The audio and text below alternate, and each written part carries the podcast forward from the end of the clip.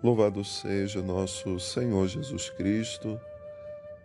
Irmãos e irmãs, hoje terça-feira da vigésima semana do tempo comum. O evangelho de hoje é a continuidade do que ouvíamos ontem. Quando um jovem rico se aproxima de Jesus, pergunta a ele o que deve fazer para ganhar a vida eterna, e não bastava cumprir os mandamentos, era preciso algumas renúncias. E Jesus exige dele vender tudo o que tem, distribuir aos pobres, para que depois ele pudesse então seguir o Senhor, tornar-se seu discípulo. E aquele jovem volta para casa muito triste, porque diz o evangelista, ele era muito rico. E a partir disso, então, Jesus vai dizer: como é difícil um rico entrar no reino dos céus. É o que o evangelho de hoje reflete. Porque os discípulos vão perguntar a eles, a Jesus, então quem poderá ser salvo? E Jesus vai dizer para nós, para os homens, isso é impossível, mas não para Deus. E Jesus, naquele momento, traz presente aquela realidade. Não porque ele era rico, mas sim porque ele não conseguiria desapegar-se da sua riqueza. Alguns autores já dizem que não é pecado ser rico.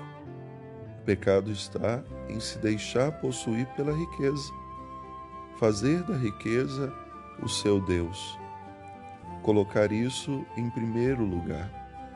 E muitas vezes, como o salmista ontem também já dizia, acabar se esquecendo do Deus que nos criou.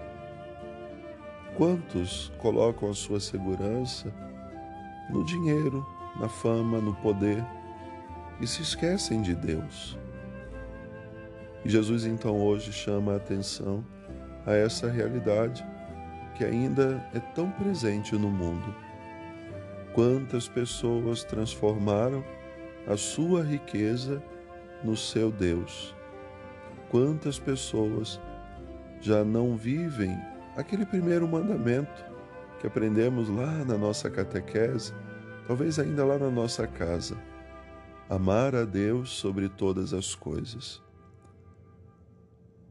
Esse amar a Deus exige então essas renúncias, os desapegos, Jesus dizia já isso aos seus discípulos: quem se apega mais aos seus bens, à sua casa, à sua família do que a mim, não é digno de mim.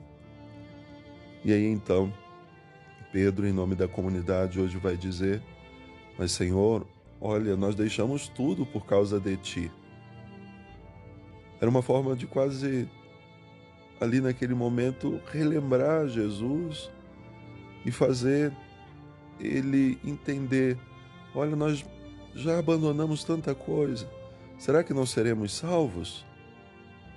E Jesus vai dizer que ele sabe o que eles fizeram.